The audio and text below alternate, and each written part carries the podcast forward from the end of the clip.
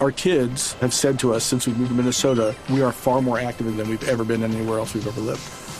Moving to Minnesota opened up a lot of doors for us. Just this overall sense of community, the values that, you know, Minnesotans have. It's a real accepting, loving community, especially with two young kids. See why CNBC ranks Minnesota number four best state to live and work. A great place to work, an even better place to live. ExploreMinnesota.com slash live. Tal como lo reportamos más temprano aquí, un accidente se registró en el, municipio de Chuachi, Cundinamarca, con un balance trágico. Diana Rodríguez se encuentra en el lugar de la noticia y nos cuenta detalles del hecho. Buenas noches. En medio de las ferias del municipio de Choachí se presentó un grave accidente cuando el camión que transportaba los baños públicos se quedó sin frenos y atropelló a cuatro integrantes de una misma familia. Una menor de edad y su padre murieron. Esto fue lo que dijo el mayor José Ávila, comandante de la policía de Choachí. Eh, sí, desafortunadamente el día de hoy en horas de la tarde en el municipio de Choachí un vehículo tipo camión, al parecer por una falla mecánica eh, en una de las principales vías aquí del municipio, pues sobre un pecarse donde arrolla unas personas entre esos unos menores de edad y unos adultos, de los cuales como resultados tenemos una menor de edad fallecida y un adulto igual más que perdió la vida.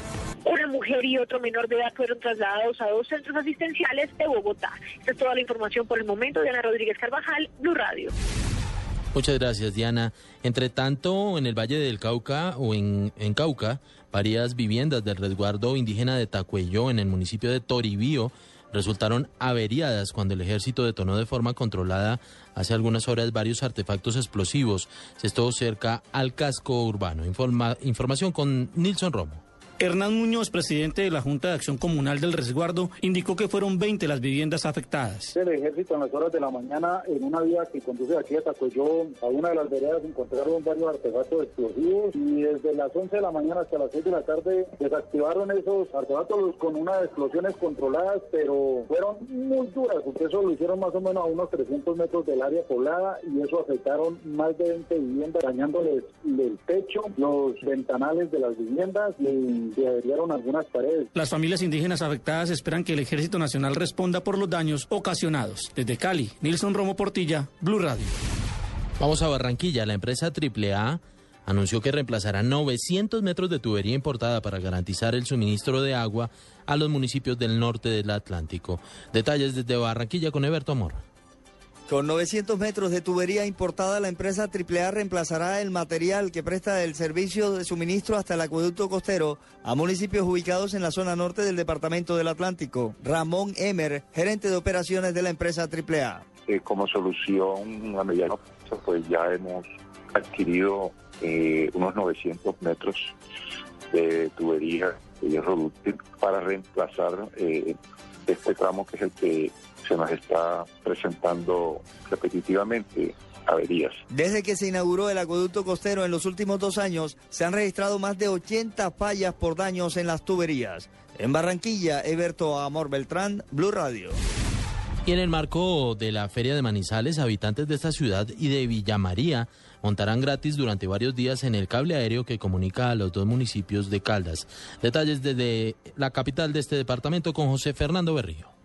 El cable aéreo fue inaugurado como una alternativa de transporte público masivo desde la capital del departamento hasta su municipio más cercano, Villa María, y viceversa. Será puesto en servicio a la comunidad con 15 cabinas que moverán, en un recorrido de un kilómetro y medio, a cerca de 12.000 pasajeros por día. Según el gobernador Julián Gutiérrez, el servicio será gratuito hasta el 15 de enero y servirá para mejorar el transporte entre los municipios. Villa María en este momento tiene dificultades en la entrada de los automotores y entonces le ayudaríamos mucho al alcalde. Es ponerlo a funcionar de manera gratuita. El cable aéreo Manizales Villamaría tuvo una inversión de 27.643 millones de pesos. Desde Manizales, José Fernando Berrío Becerra, Blue Radio.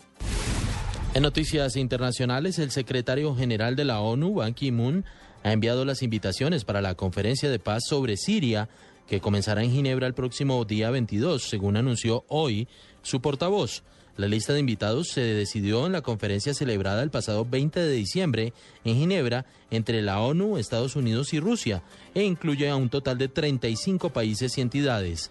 Además del gobierno sirio y la oposición, también forman parte de esta lista los cinco miembros permanentes del Consejo de Seguridad, así como España, Brasil, Alemania, Canadá e India, también países musulmanes como Argelia, Egipto, Indonesia, Irak, Jordania, Kuwait, Líbano, Marruecos, entre otros. Noticias contra reloj en Blue Radio. Cuando son las 9 de la noche en punto, noticia en desarrollo. El excomandante paramilitar Teodosio Pavón Contreras, alias el profe o Andrés Arango, fue cobijado con medida de aseguramiento por orden de un juez. Alias el profe está vinculado con la muerte de un conductor de bus de servicio público, quien hacía parte del sindicato de choferes en la ciudad de Cali. La cifra, más de 3 millones de unidades de la nueva consola Xbox One vendió Microsoft en 13 países desde su debut del pasado 22 de noviembre y hasta finales de año, según informó hoy la compañía en un comunicado.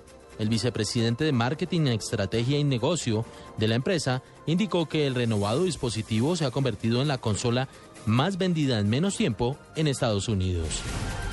Quedamos atentos al grupo encargado de las obras del Canal de Panamá que aseguró que de no haber acuerdo el próximo 20 de enero en los sobrecostos que tiene que pagarle el gobierno por 1.600 millones de dólares, paralizarán definitivamente la obra. Sin embargo, la autoridad del canal reafirmó hoy su compromiso con la comunidad marítima internacional y sus clientes de completar con éxito la ampliación. Son las 9 de la noche, un minuto. Ampliación de estas noticias en blurradio.com. Sigan ustedes con nuestra programación musical.